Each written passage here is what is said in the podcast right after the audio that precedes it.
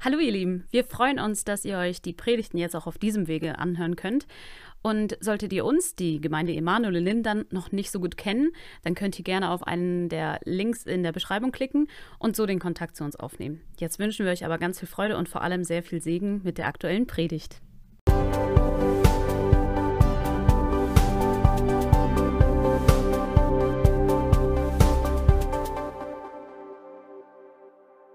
Halleluja, Gott sei Dank.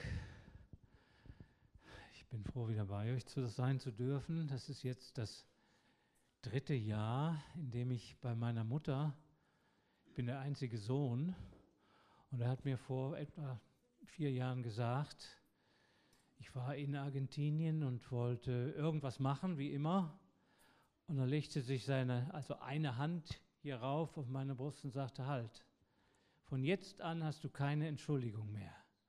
Wenn deine Mutter dich braucht, dann. Habe ich lange darüber nachgedacht. Habe ich denn immer eine Entschuldigung benutzt? Steht da. Und Gott sei Dank, kurz danach kam ja dann Corona. Ich konnte nicht nach Hause. Und dann mitten in Corona riefen sie mich an, wenn du sie noch sehen willst, komm, weil Sie war ohnmächtig geworden, war nicht mehr aufgewacht eine Woche lang und wenn du sie noch sehen willst, komm.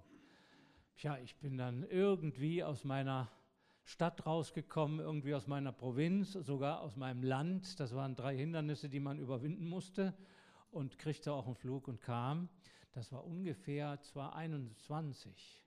Und seitdem, äh, ja, ich bin jedes Jahr wieder zurückgefahren, einige Monate. Auch dieses Jahr zum Jahresende war ich bei meiner Familie, Gott sei Dank, es geht ihnen gut. Ist, ja, es ist halt eine lange Trennung. Wir haben gedacht, es sind nur zwei Wochen.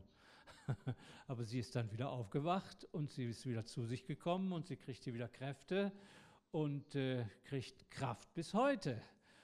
Und ja, und ich darf da lernen. Ich darf lernen, wie äh, gering meine Geduld ist ja, dass ich mit meiner Geduld schon lange an die Grenze gekommen bin, und zwar ganz besonders, als sie nicht mehr schlucken konnte oder wollte, kein Wasser mehr zu sich nahm, tagelang, und ich natürlich drängte. Ich habe für ein kleines Glas Wasser zweieinhalb Stunden gebraucht. Sie nimmt das Wasser auf, schluckt es aber nicht runter. Und dann musst du reden, reden, reden. Und, und da kam ich wirklich an meine Grenze. Sie, wir haben sie dann äh, ins Krankenhaus gebracht und dann stellten sie fest, sie hatte Corona. Naja, das kam natürlich zu den Schluckbeschwerden noch dazu. Sie hatte auch so Schluckbeschwerden, die hat sie auch bis heute. Okay, das ist also, sie ist immer noch stabil, Gott sei Dank. Und wahrscheinlich, sie hat mal gesagt, 98 wird sie wohl werden. Sie ist jetzt 97. Fehlen noch ein paar Monate, aber da kommt schon wieder dieser Gedanke, das sind ja nur noch ein paar Monate. Und es können ja auch ein paar Jahre sein. Gott sagt einem das nicht. Nur ich weiß, ich bin dabei, die Lektion zu lernen, auch dann noch Geduld zu haben, wenn sie nicht mehr schluckt und wenn sie sozusagen auch, wenn ich dann zwei Stunden lang sie praktisch ununterbrochen dazu auffordere, schluck runter, weil sie verschluckt sich dann daran und das kommt in die Lunge und das gibt große äh, Komplikationen. Also man ist auf jeden Fall in Komplikationen. Ne? Aber äh, gut, ich bin auch an meine Grenze oder über meine Grenze gekommen, wo ich dachte, jetzt kann ich nicht mehr. Aber man muss weiter können. Ne? Das ist, da fängt es ja erst an, wenn man denkt, man kann nicht mehr. Ne? Ja, das ist eine gute Lektion. Ich will ihm dafür danken. Und es ist ein großes Vorrecht, bei ihr sein zu dürfen. Sie ist doch die wichtigste Frau in meinem Leben, auch wenn meine Frau auch nicht ganz unwichtig ist. Aber ohne meine Mutter hätte ich auch meine Frau nicht. Und wenn die Bibel auch sagt, sie wird, er wird Vater und Mutter oder sie werden Vater und Mutter verlassen, das stimmt ja auch, aber sagt ja auch, ehrt sie trotzdem. Nicht? Wir sollen sie doch nicht vergessen. Und ich bin eben der einzige Sohn. Und es ist kein anderer da. Wir könnten sie irgendwo in ein Heim tun, obwohl wir das auch nicht bezahlen könnten. Das ist ja auch schrecklich teuer.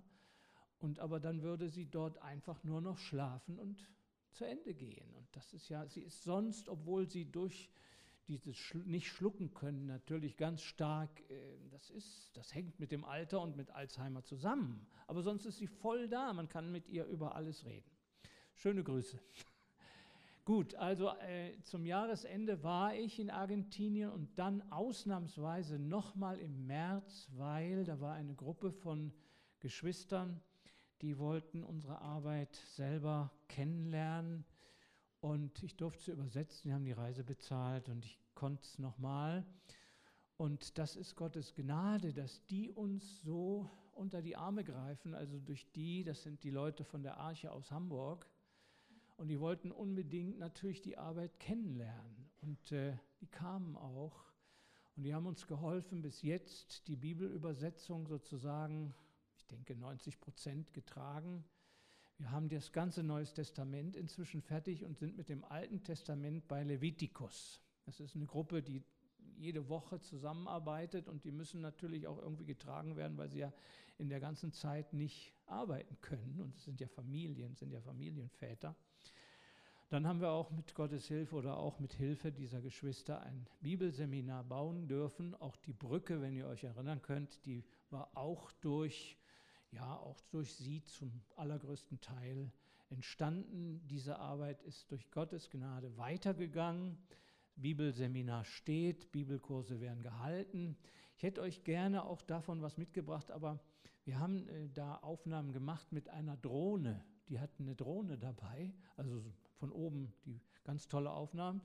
Aber die sind so mächtig, 12 Gigabyte, pff, bin ich nicht mit klargekommen, wie soll ich das schneiden, wie soll ich das äh, so machen, dass ihr das mal sehen könnt. Außerdem werdet ihr mit Recht sagen, ja, was, was wollen wir da noch helfen, wenn die da schon helfen? Ja, Gott sei Dank. Ich denke, ihr sollt euch ja mitfreuen, dass das getragen wird, dass das wächst und dass es auch hoffentlich weiter wächst.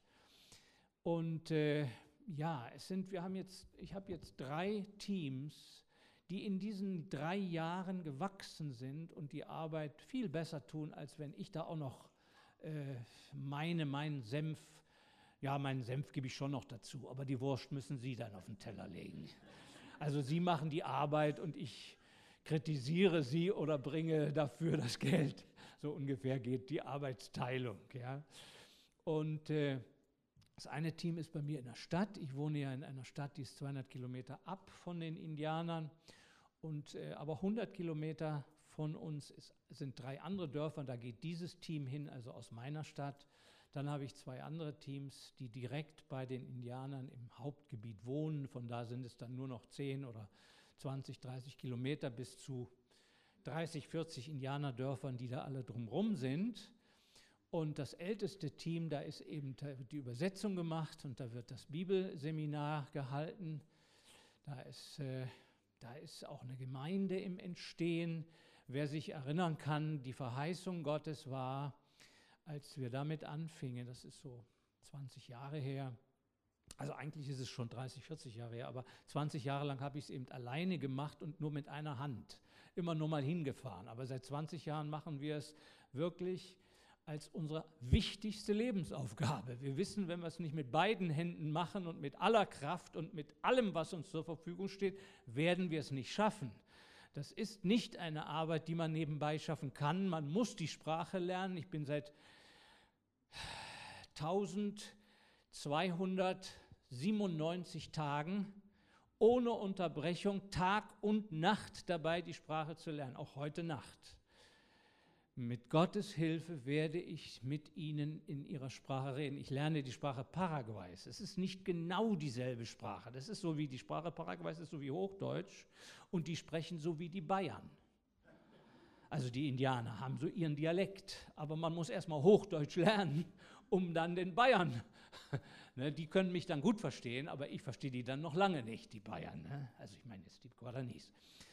Aber es ist für mich der wichtigste Schritt in meinem Leben, dass ich meinen Mitarbeitern wenigstens beweise, dass auch ein 70-jähriger Langbärtiger noch lernen kann, eine Sprache zu sprechen. Denn wenn ich das ihnen nicht zeige, denen ich seit 40 Jahren mit, diesem, mit dieser verrückten Idee äh, in den Ohren liege. Wir müssen eine autochtone Gemeinde unter die Guaranis bringen. Dann, so ist die Verheißung Gottes, wenn ihr das schafft, werde ich euch an die Enden der Erde katapultieren, wo immer ihr hin wollt. Das ist die Verheißung. Dieselbe Verheißung wie in Apostelgeschichte 1.8 und zu den Samaritanern und bis an die Enden der Erde. Wenn ihr zu den Samaritern geht, was sehr, sehr unwahrscheinlich war, denn die Juden hassten die Samariter und die Samariter waren hassenswert. Das heißt, sie waren so ekelhaft anders und hatten so eine ekelhaft andere Bibel und so einen ekelhaft anderen Tempel und hassten sich untereinander, die Samariter und die Juden. Aber Jesus sagte ihr, wenn ihr zu den Samaritern geht, dann werdet ihr bald an den Enden der Erde sein. Lies mal die Apostelgeschichte unter diesem Aspekt und dann siehst du direkt nach der Erweckung in Samarien, direkt nachdem die Apostel die Samariter auch mit Handauflegung aufnahmen in ihre Gemeinde, direkt danach gab ihnen Gott Saulus von Tarsus. Und er hat innerhalb von 20 Jahren das Evangelium ja bis an die damaligen Enden der Erde gebracht. Und dieselbe Verheißung nehme ich für mich in Anspruch. Wenn ich das schaffe, den, den Guaranis, das ist mein Samarien, eine autochtone Gemeinde einzupflanzen, die ihre Sprache spricht, die ihre Theologie hat, die ihre eigenen Leiter hat, die ihre eigene Evangelisation durchführt, dann werde ich auch noch in Mekka predigen, auf der Kaaba. Gott sei mir gnädig. Gott sei mir gnädig. Ich möchte es. Und wenn es das Letzte ist. Aber es lohnt sich. Ja, also ich durfte wieder dort sein und die Arbeit geht besser weiter, als wenn ich da ständig zwischenfunke. Ich danke meinem Gott dafür. Und ich will euch jetzt nur kurz ein Video zeigen von der Orpha. Das hat sie mir am Mittwoch geschickt. Orpha ist unsere Guarani-Missionarin aus Bolivien. Die habe ich in Bolivien kennengelernt. Ich habe dort Guaranis gesucht. Ich habe gehört, dass es große gläubige Guarani-Gemeinden gibt, habe sie auch gefunden, beziehungsweise diese Orpha. Und sie kam und ist jetzt in einem Dorf und hat mir am Mittwoch dieses äh, dieses Video geschickt. Ich muss es euch übersetzen. Ich weiß jetzt nicht, gut, lass es mal laufen. Also, das ist der Dienst der integralen, der, der, der integralen Transformation einer Kommunität, eines ganzen Dorfes. Das ist der, die Methode, mit der sie arbeitet. Dort in diesem Dorf lebt sie und arbeitet natürlich sehr viel mit Kindern und auch viel mit den Frauen. Sie ist eine Frau, sie ist die mit dem grünen Hemd, das ist Orpha. Da hat sie das rosa Hemd an oder so ein orangefarbenes Hemd. Ja, sie versucht dem Dorf in allen, also integral, das Dorf, das ist ihr altes Haus, sie hat inzwischen ein neues Haus, das fiel auseinander. Sie lebt in dem Dorf, weil sie auch selbst Guarani ist, ist sie auch angenommen von dem Häuptling und ist auch Freund, Freundin des Häuptlings, ja. Ja, sie machen dort Anbetung, natürlich. Ja, sie lehren die Bibel, natürlich. Ja, sie haben auch zusammen, wo ist das jetzt? Das wird wohl in ihrem Haus sein, vermute ich, in ihrem neuen Haus. Ja, die Kinder beten auf ihre Art und Weise an, mit Spielen, mit Ringelreihen, mit Tanzen. Ja, das ist halt alles aus dem Indianerdorf. Jo, wenn du jetzt mal das Audio anmachst, während die Bilder noch laufen, du kannst die Bilder auch ein bisschen langsamer laufen lassen, weil das ist gleich zu Ende, aber das Audio müsste ich euch übersetzen. Sie bittet oder sie gibt da einen Einblick, wie es im Augenblick geht. Wird das gehen? Hallo Pastor. Danke, dass ich, äh, verzeih, dass ich so spät antworte.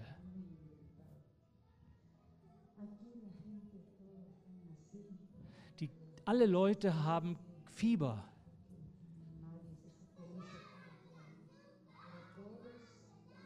Alle haben dieselben Symptome. Wir wissen nicht, ob es Covid ist, weil keiner mehr einen Test macht.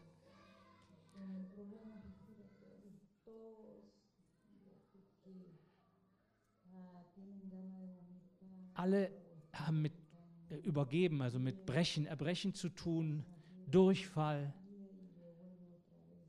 äh, Halsschmerzen. Sie haben Fieber und auch Halsschmerzen. Auch bei mir war das so. Aber ich habe äh, alle Arten natürliche Medizin angewandt, also Zitrone und Ingwer und alles, was ich kenne. Und ich versuche den Leuten um mich herum zu helfen.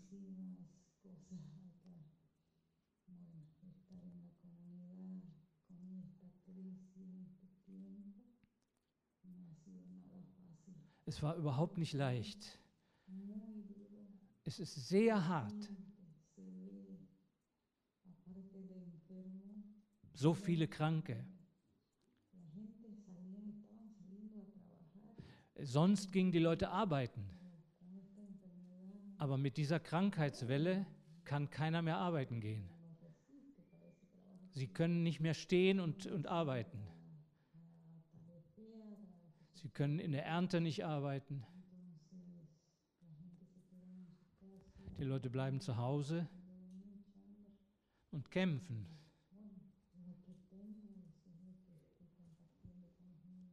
Ich versuche mit den Kindern das zu teilen, was ich habe. Drei Familien kamen heute. Ich habe ihnen Nudeln gekocht mit ein bisschen Öl oder sowas. Und wir haben das miteinander geteilt. Meine Mitarbeiter Isidoro und Hugo haben dieselben Symptome, sind krank. Wir beten zusammen. Wir weinen, äh, wir haben zusammen geweint gestern, heute Nacht oder heute Abend. Es geht nicht weiter. Wir hoffen auf den Herrn.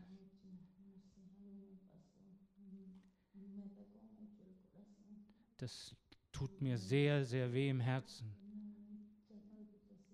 Die Situation ist schwer.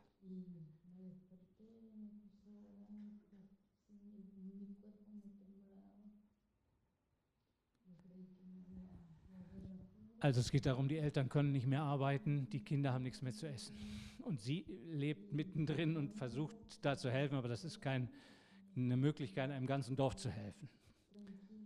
Es sind äh, mindestens 30, 40 Familien, es ist ein großes Dorf. Manche Dörfer sind klein, da sind 10 Familien, aber das sind 30, 40 Familien. Also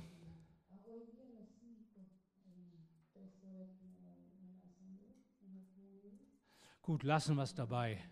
Ist okay. Sie, sie schüttet eben ihr Herz aus und erzählt, was los ist. Und wir können bitte für sie beten. Natürlich müssen wir auch als Team da eingreifen und ich hoffe, dass mein Team da jetzt einen Plan zusammenstellt.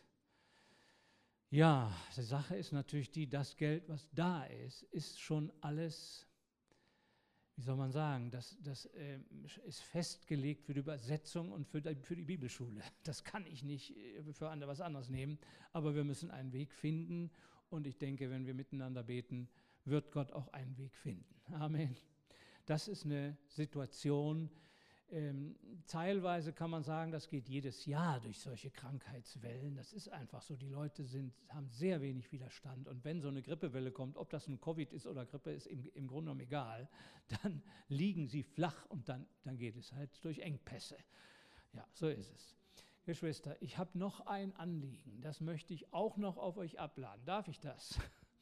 Ich bin ein Rabe. Ich habe vor, also 1992, 93, 94 war ich viermal in Kuba.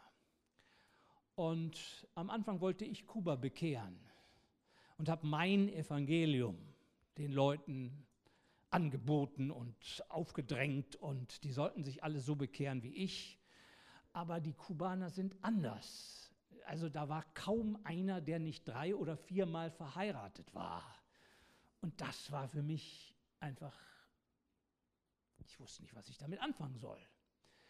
Und äh, das ist eine galoppierende Erweckung, die ich erst dann nach zwei, dreimal verstanden habe. Die haben nichts zu essen und kommen in den Gottesdienst nach 10, 20 Stunden Busfahrt und kommen nicht mehr nach Hause. Sie bleiben also dann ein, zwei Tage dort, weil es keinen Bus mehr gibt.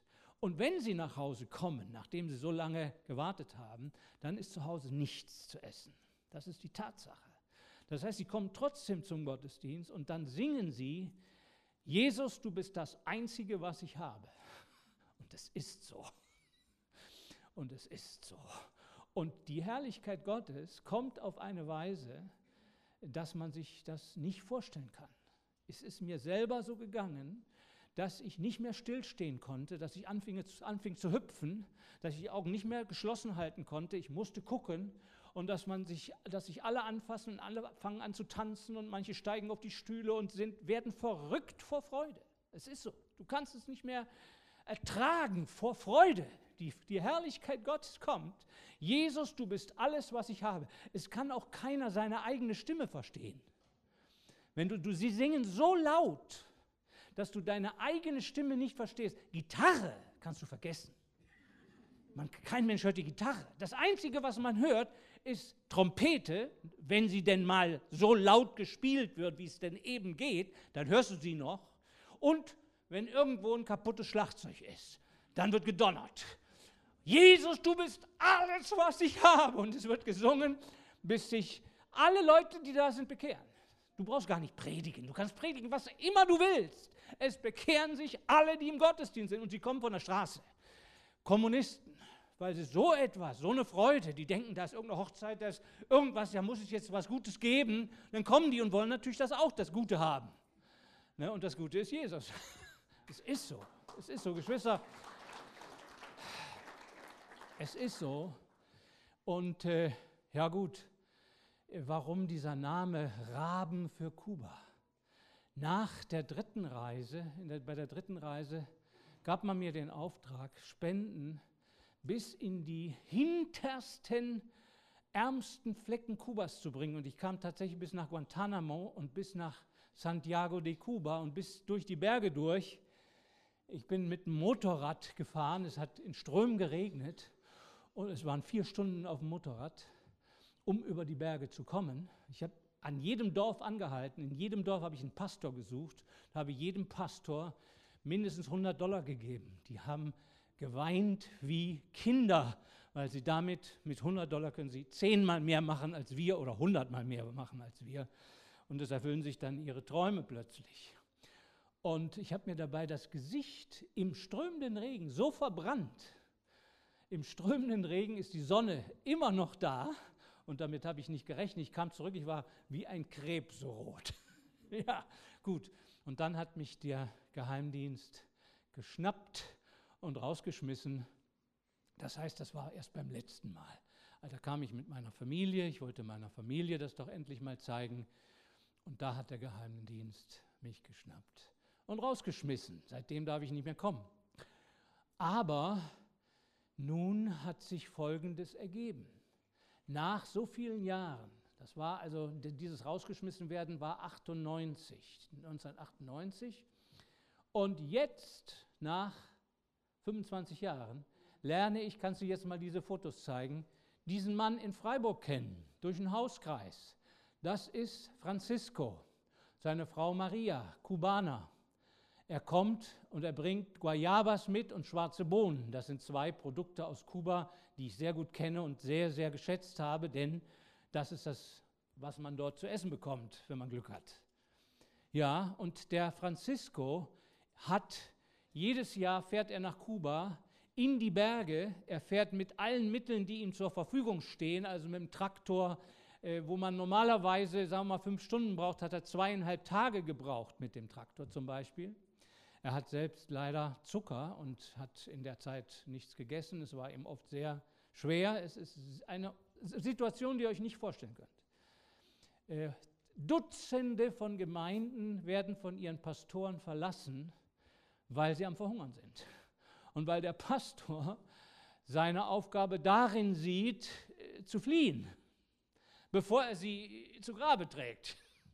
Aufs Wasser mit dem Schiff, um irgendwie Hilfe, naja, von wo? Von Vereinigten Staaten zu holen oder so. Ne? Das ist so die Welle, die da durchgeht. Nächste Foto. Ja, das ist das zweite äh, Vehikel, also mit dem Esel. Ja, weiter. Ja, Esel und Traktor, damit ist er durch die Berge gegangen. Weiter. Und das ist das Resultat. Ja, da kriegt er etwas, ich weiß nicht genau, was er ihm da gibt, aber irgendetwas. Und es, es ist ein Segen. Und äh, wir nennen das deswegen Raben für Kuba, weil wir glauben, die wichtigen Leute sind nicht wir, die wir da was hinbringen, sondern die wichtigen Leute sind da. Da sind Männer Gottes wie Elia.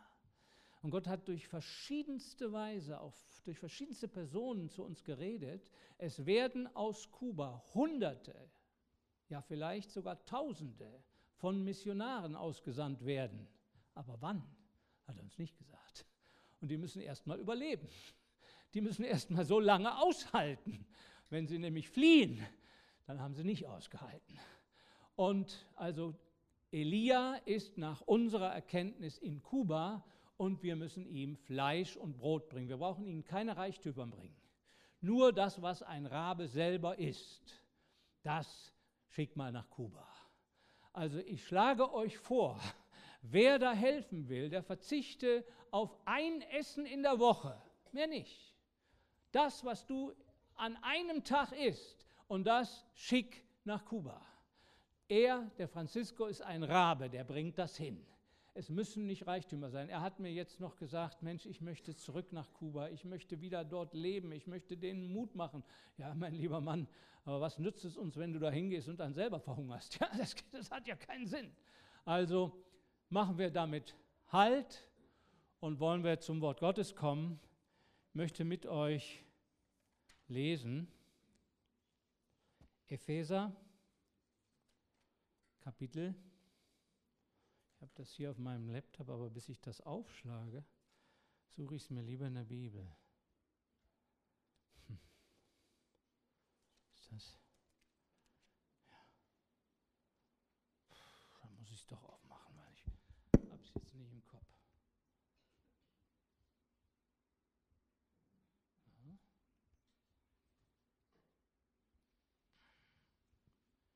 Epheser Epheser 2, 19, da heißt es, so seid ihr also keine Fremden mehr,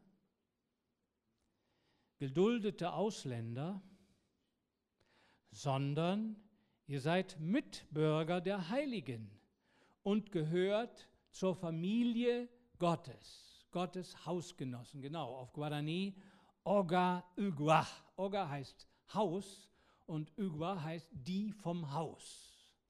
Wir gehören jetzt zu seinem Haus. Wir sind Familie Gottes. Auf Deutsch sagt man Familie. Die, die zum Haus gehören. Und das heißt vorher, ihr seid also keine Fremden mehr, keine ohne Bürgerrecht oder hier heißt es geduldete Ausländer. Kennt ihr das? Geduldete Ausländer. Es gibt ja auch ungeduldete Ausländer, ne? das ist noch etwas schlimmer. Aber selbst geduldete Ausländer ist nicht unbedingt was Positives. Fremdlinge. Und wenn ich darauf mal jetzt die Lupe auf einige von uns legen würde, wie bist du denn hier? Bist du hier ein Fremdling? Wir haben gestern Abend darüber gesprochen, auch nach 30 Jahren fühlt man sich manchmal noch als Fremdling. Und das ist auch nicht unbiblisch. Abraham, der Hebräer, ist, das Wort Hebräer heißt einfach nur Fremdling. Ja, der war sein Leben lang dort in Kanaan, hatte Freunde, hat sogar Kriege gewonnen, hat Anerkennung bekommen, weil er reicher Mann war, hatte 300 hausgeborene Knechte, das war ein König. Und trotzdem, alle nannten ihn bloß der Hebräer, der Ausländer. Und das Gute oder nicht so Gute, sein Sohn, der war doch schon da geboren. Der war auch Hebräer. Und der Enkel, der wurde doch auch da geboren. Auch Jakob, Hebräer. Und alle wohnten in Zelten, das war anders. Also die haben tatsächlich auf die Stadt gewartet, die Fundamente hat. Die haben also sich auch wirklich als Ausländer sozusagen gefühlt und auch zu erkennen gegeben, denn sie wohnten in Zelten. Ja. Dieses Thema der Ausländer, der, der Fremdlinge, ist ein Thema, das dann in der Schrift weitergeht. Israel wurde nach Ägypten gebracht. Dort waren sie Fremdlinge. Der zukünftige Führer hatte die beste Schulausbildung von Ägypten und hatte Chance auf den Thron, hat alles abgesagt, um zu diesen Sklaven, Fremdlingen, armen Schweinen, Entschuldigung, armen Leuten zu gehen, weil er sich sagte, der Reichtum Ägyptens interessiert mich ein Dreck, der ist vergänglich. Die Hoffnung, die diese Fremdlinge haben, war ihm wichtiger als der Reichtum Ägyptens. Aber die lieben Fremdlinge waren sich nicht ganz eins mit ihm. Die haben gesagt, was willst du? Wer hat dich eingesetzt? Ne? Und dann blieb ihm nichts anderes übrig, als ein Fremdling im fremden Land, von eigenen Leuten nicht anerkannt, ging er in die Fremde, nach Midian. Oh Mann, Fremdling, Fremdling, Fremdling. Hebräer, wir sind alle irgendwo Fremdlinge. Das hier ist nicht unser bleibender Station. Wir sind hier nur eine Weile.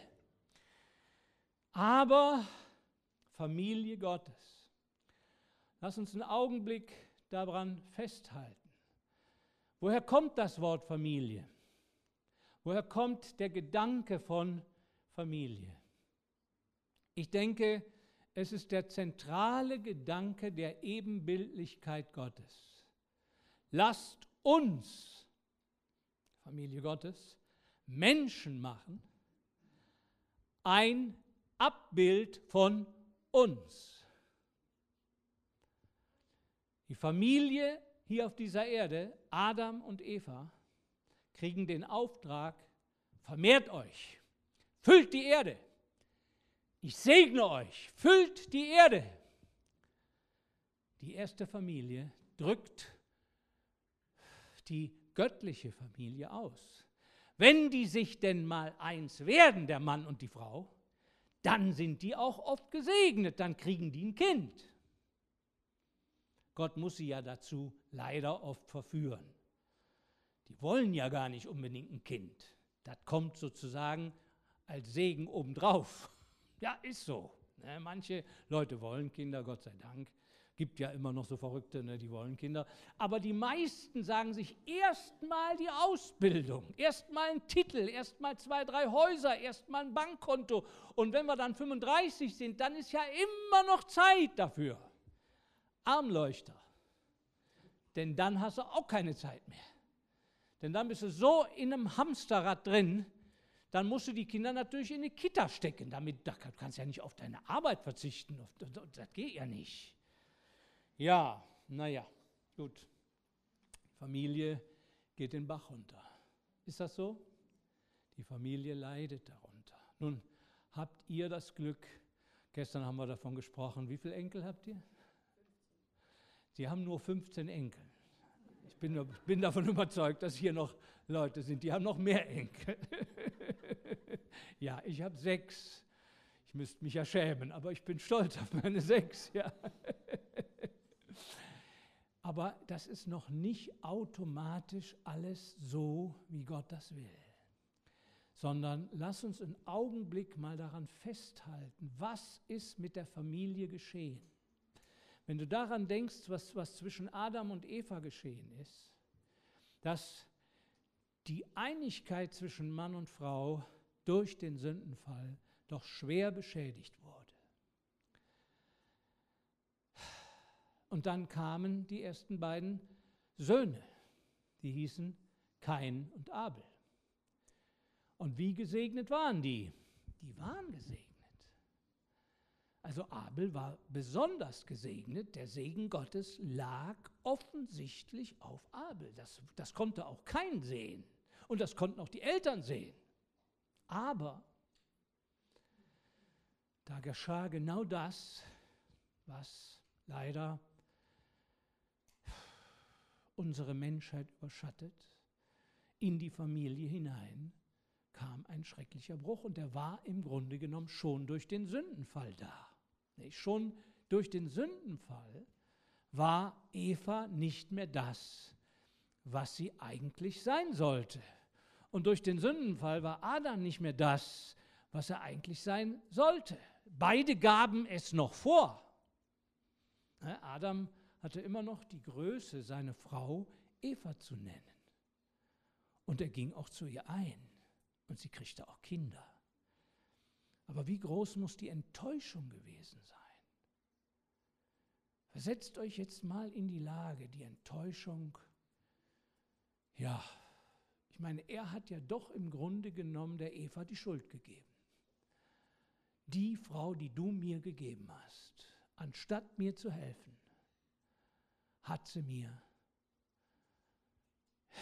einen Apfel verpasst. Ne? Apple. Apple App. ja, war schon damals so. Nicht? Ja, wie muss das zwischen den beiden gefressen haben? Und wie muss auch Eva darunter doch innerlich gelitten haben?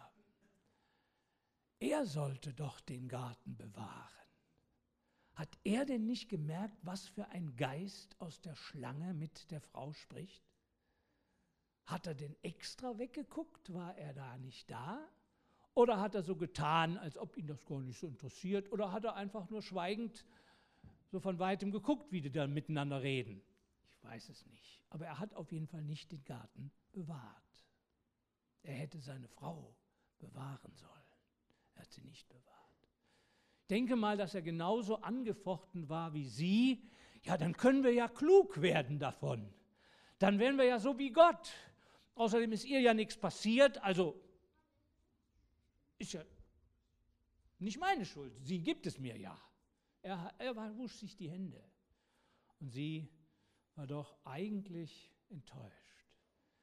Er hätte mich aufmerksam machen müssen. Er hätte mich warnen müssen. Er hätte mir helfen müssen. Er hätte den Garten bewahren müssen. Ja, gut. Das lag über der ersten Ehe, die erste Enttäuschung. Und dann kam die Enttäuschung und kroch in die Kinder rein. Wie haben die Kinder das empfunden, wie ihre Eltern zueinander stehen?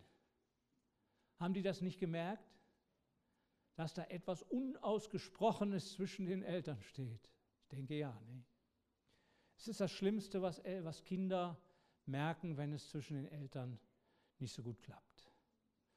Und es gibt nichts, was die Kinder glücklicher macht, als wenn sie sehen, die Eltern lieben sich. Das ist so, oder nicht? Wenn man, ich, also, äh, wenn der Papa der Mama einen Kuss gibt, dann kitzelt das die Kinder. Die finden das, ja, das ist noch schöner als ein Liebesfilm sehen. Ne? Aber weil sie das natürlich sehr selten sehen, ja, die sehen eher andere Sachen. Ne? ja, nein, aber denke einmal an die Enttäuschung. Wie muss das gewesen sein? Eva kriegt den ersten Sohn mit der festen Hoffnung und Überzeugung, das ist der Messias. Dieses Wort, ich habe einen Mann gewonnen mit der Hilfe des Herrn, kann man auch übersetzen, ich habe einen Mann des Herrn. Das ist der Mann, von dem Gott gesprochen hat. Einer von deinen Samen wird der Schlange den Kopf zerbrechen. Also hat sie ihn kein genannt. Gewinn. Ich habe einen Mann gewonnen. Das ist er. Und wie muss die Enttäuschung gewesen sein im Laufe der Jahre, wenn sie dann ihren Mann Gottes wachsen sieht? Und er war es offensichtlich nicht so ganz. Ne? Hat mehr so auf seine eigene Kraft und auf das, was er alles da angebaut hat und wie ihn da Gott gesegnet hat. Und jetzt bringe ich von meiner Kraft Gott ein Opfer. Naja, der Abel daneben, Nichtigkeit, Vergänglichkeit heißt der Name Abel. Da war die Hoffnung schon gestorben. Der war nichts mehr wert, also wenig wert. Und doch hat er sich an den einzigen Weg gehalten, den er von Gott wusste. Gott hatte nämlich die Nacktheit der ersten Menschen dadurch behoben, indem Gott selbst ihnen aus Tierhäuten Kleidung gab. Das heißt, die die, die Menschen wussten, dass die, der Sündenfall, die Nacktheit durch Gottes Eingreifen und durch Opfer von Tieren behoben wird. Und deswegen wurde Abel ein Tierzüchter. Interessant, das Fleisch haben die ja noch nicht gegessen. Das wurde ja erst nach der, nach der Sündflut wurde Fleisch gegessen. Das heißt also, der hat Tiere gezogen, nicht weil sie das aßen, sondern ja, weiß nicht, wie oft, einmal im Jahr oder alle paar Jahre hat man davon Kleider gemacht. Und das war auch nötig, aber da kommt man natürlich nicht von reich werden. Das, äh, also der wahre Beruf war natürlich das Feld bestellen und einen riesen Altar aufbauen mit Kürbissen und allem, was da so dran ist. Und der Segen Gottes lag aber auf Abel. Interessant. Interessant, den, den keiner für voll nahm, den, in den seine Mutter keine große Hoffnung mehr legte, der wurde plötzlich gesegnet. Und in der ersten Familie war Krach. Gott sei Dank, dass es bei euch solchen Krach nicht gibt. Oder? Also ich habe die Überzeugung, Gott hat euch bewahrt vor Brudermord. Aber dass der Geist dessen, der da aus kein sprach, als Gott ihn fragte, nachdem er seinen Bruder bereits erschlagen hatte, wo ist dein Bruder? Soll ich meines Bruders Hüter sein? Soll ich meines Bruders Hüter sein? Das fragen die Familien, die gefallen sind. Das fragen die Brüder, die gefallen sind.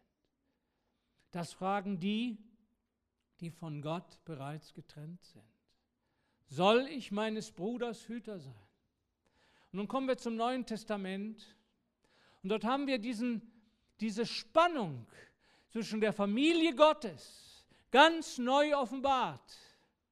So sehr liebte Gott die Welt, dass er seinen einzigen Sohn gab, auf dass alle, die an ihn glauben, nicht verloren werden. Aber alle, die nicht an ihn glauben, sind bereits verloren. Familien bleiben der Inbegriff unserer Sehnsucht. Jeder Jugendliche träumt davon, eine eigene Familie zu gründen. Jeder möchte es möglichst so gut oder noch besser machen. Ne? als die eigenen Eltern.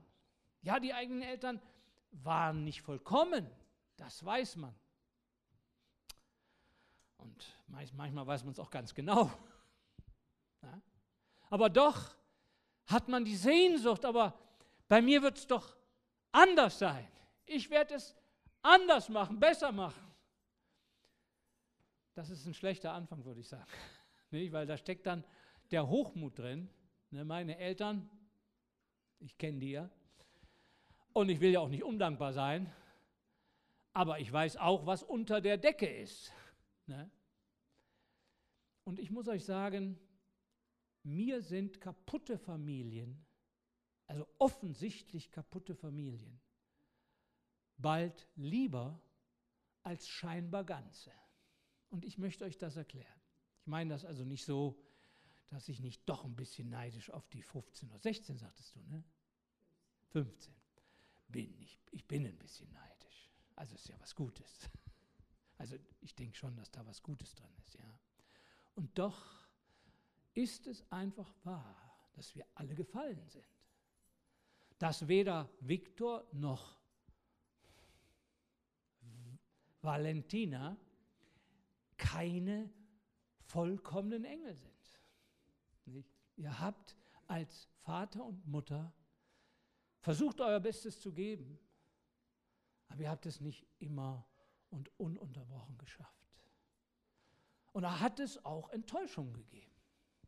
Und wenn man auch diese Enttäuschungen überspielt und schluckt und vergibt und sie sind da. Sie sind da. Und auch Enttäuschungen von Seiten der Eltern zu den Kindern. Wie enttäuscht muss Eva gewesen sein? Wie entsetzt und enttäuscht muss Adam gewesen sein? Nur haben Sie das denn nicht vererbt? Hätten Sie nicht das Beste, was Sie tun hätten tun müssen, wäre doch den Kindern zu sagen, wir sind nicht mehr das, was wir vorgeben. Wir versuchen, die beste Mutter, der beste Vater zu sein. Und ihr habt auch ein Recht auf den besten Vater und die beste Mutter, denn wir sind ja alle in seinem Ebenbild geschaffen. Aber wir sind gefallen. Wir sind es nicht mehr. Keiner ist ein vollkommener Vater. Keiner ist eine vollkommene Mutter.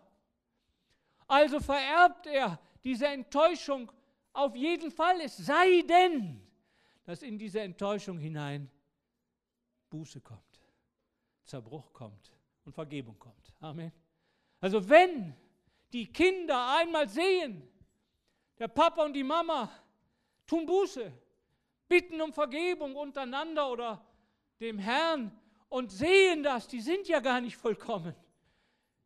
Die geben zu, dass sie Sünder sind. Und als Sünder haben wir einen Freund, wir dürfen zu Jesus kommen. Und der, der kann und wird die schlimmsten Familien retten können. Amen. Was er aber nicht kann, über die Heuchelei hinaus retten. Solange ich so tue, als ob ich der vollkommene Vater bin, gebe ich meinen Kindern wenig Chancen. Das ist so. Es ist besser, viermal verheiratet. Als bei uns gibt es keine Ehescheidung. Es gibt auch keinen Streit. Aha, ich merke es schon. Geschwister, Heuchelei ist unerträglich für Gott. Viermal scheiden ist schlecht. Die Schmerzen, die man dabei durchsteht, die Enttäuschung, der Dreck, den man aufeinander wirft, ist eine Hölle. Nur die Samariter, die waren noch schlimmer, die war fünfmal verheiratet und den sechsten hat sie ja nicht mehr geheiratet. Ja, aber Gott hat überhaupt kein Problem damit, diesen Leuten Rettung zu geben. Amen. Dafür ist der Sohn Gottes gekommen. Aber für die blöden Heuchler, die so tun, als ob es in ihrer Familie überhaupt keine Probleme gibt. Also bei uns, ha! Diese Armleuchter, diese Armleuchter, die hasse ich. Ja, Geschwister teilweise aus Neid. Teilweise aus Neid. Ja, das ist so eine Mischung. Ja, ich meine, es ist wirklich eine, eine, eine schwere Situation, Geschwister. Denn es ist ein Segen, wenn eine Familie bewahrt wurde vor Scheidung, wenn eine Familie bewahrt wurde vor Drogen und vor all dem Dreck, den es heute gibt. Ja, es ist Gnade und Bewahrung. Aber wenn man dann darauf stolz ist, wir sind bewahrt worden. Bei uns in der Gemeinde gibt es keine Scheidung. Du Armleuchter. Du Armleuchter. Du deckst ja den ganzen Schmutz zu. Glaubst du, dass deine Kinder und deine Enkel dir nachfolgen werden mit dieser Lüge? Du machst ihnen die Tür zu. Die schönsten Familien, bei denen geheuchelt wird, sind oft die Familien, wo die Kinder nichts mehr wissen wollen von Jesus. Weil sie innerlich wissen, das ist nicht ganz so, wie wir das darstellen. Gut, ich bin aber nicht der Richter. Ich komme aus einer Familie, die ist ziemlich kaputt. Ziemlich kaputt. Aber ich glaube, dass hier noch mehr sind. Denn ich glaube, dass alle menschlichen Familien starke Bruchstellen haben, kaputte Spiegel sind. Und wenn wir das zugeben, wenn der Papa und die Mama das zugeben und zum Herrn kommen und sagen, Herr, wir waren nicht vollkommen, rette unsere Kinder doch. Aber eben aus dem Zerbruch heraus wird Gott antworten. Amen. Er wird antworten. Preis dem Herrn. Ich komme zum Schluss. Familie Gottes. In diese kaputten Familien hinein. Ein Land wie Kuba. Kaputt durch und durch. Die heiraten, um einen Kochtopf zu bekommen. Die kommunistische Partei gibt jedem, der neu heiratet, einen Kochtopf. Also brauchst du einen Kochtopf, also lässt du dich scheiden von deinem Mann und heiratest den nächsten auf der Straße. Dann kriegst du einen Kochtopf. Und so bist du viermal verheiratet. Ist doch ganz einfach. Ja, das funktioniert. Ja, das funktioniert. Aber was das natürlich kaputt macht, ne? also mein Chauffeur, der mich rumgefahren hat in Kuba, der war tatsächlich das vierte Mal verheiratet und das Komische war, beim vierten Mal hat er die erste wieder geheiratet. Naja, ich weiß auch nicht, was ich jetzt darüber sagen soll. Ich weiß nur eins, das war in meiner Theologie nicht möglich. Aber dann habe ich in der Bibel gefunden, bei Gott sind alle Dinge möglich. Der liebt auch solche Menschen noch. Amen. Und macht die Türen nicht zu. Denn ihr seid jetzt Familie Gottes. Geschwister, ihr habt jetzt einen Vater. Und der ist kein Versager und kein Heuchler sondern er gab seinen einzigen Sohn, den einzigen, den er hatte, der einzige, der kein Egoist und Hochmut und Besserwisser und ich weiß nicht, was alles war. Jesus, der Einzige, an deiner Stelle gestorben. Nimmst ihn auf ins Herz, lässt ihn hinein, dann wirst auch du ein Gotteskind. Dann darfst du zu deinem Papa gehen, ins Heiligtum wenn du Angst hast, dass du, Papa, es donnert, darf ich bei dir ins Bett kommen? Komm, dann lässt er dich rein. Dann umarmt er dich. Dein Vater im Himmel. Und du darfst dann kommen und sagen, ich bin kein vollkommener Vater. Aber ich möchte die Liebe, die ich von meinem Vater bekommen habe, an meine Enkel weitergeben. Amen. Ich möchte sie umarmen, möchte sie segnen. Und wenn Gott zulässt, dass sie durch Sünden durch müssen, von denen ich nichts weiß und von denen ich nichts verstehe, dann habe ich trotzdem noch Glauben. Amen. Selbst wenn eure Enkel anfangen mit Drogen und mit all dem Dreck, der dann kommt, verliert nicht die Hoffnung. Amen. Das kann der Anfang der Rettung sein. Amen. Denn nur eins ist noch schlimmer als alle Drogen und alle Scheidungen und alle Sünden, die es gibt. Heuchelei ist noch schlimmer. Amen. Wollen wir miteinander beten? Wollen wir zum Herrn kommen? So sehr hat Gott die ganze Welt geliebt, dass er seinen einzigen Sohn gab, dass niemand verloren geht, der an ihn glaubt. Das einzige Gute in deinem Leben ist, wenn du an ihn glaubst. Das wird dir zugerechnet als Gerechtigkeit. Das ist die einzige Gerechtigkeit. Und das wird dir zugerechnet als Heiligkeit. Das ist auch die einzige Heiligkeit. Und das wird dir geschenkt als Erlösung. Preis Gott.